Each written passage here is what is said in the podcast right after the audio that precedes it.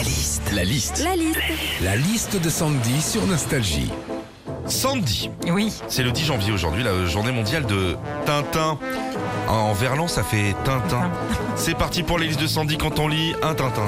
Alors déjà, Tintin, c'est 24 albums, 24 aventures cultes, le lotus bleu, l'étoile mystérieuse, le crabe aux pinces d'or. Et je me suis fait la réflexion l'autre jour, je me suis dit, tiens, c'est rigolo. Objectif Lune, c'est ma bonne résolution de cette année. Alors non, non, non, je vous vois venir un bande de petits coquins. Non, non, Objectif Lune, c'est juste que je veux perdre du popotin. Tintin, c'est aussi le personnage principal. Tintin, c'est un reporter qui part euh, toujours à l'autre bout du monde sur des enquêtes policières ou des histoires d'espionnage. C'est vachement bien, mais alors pardon, hein, on est quand même sur du gros emploi fictif. hein. Le gars, il est reporter, mais jamais tu le vois écrire un article.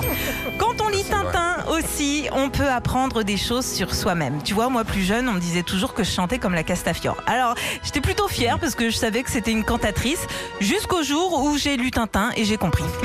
Enfin, dans Tintin, il y a le capitaine Haddock. Et ce personnage, bah, sa particularité, c'est qu'il a des jurons bien à lui. Hein. 1000 milliards de mille sabords, moule à gaufres, tonnerre de Brest. Ce sont ses insultes préférées, mais ça reste quand même mignon.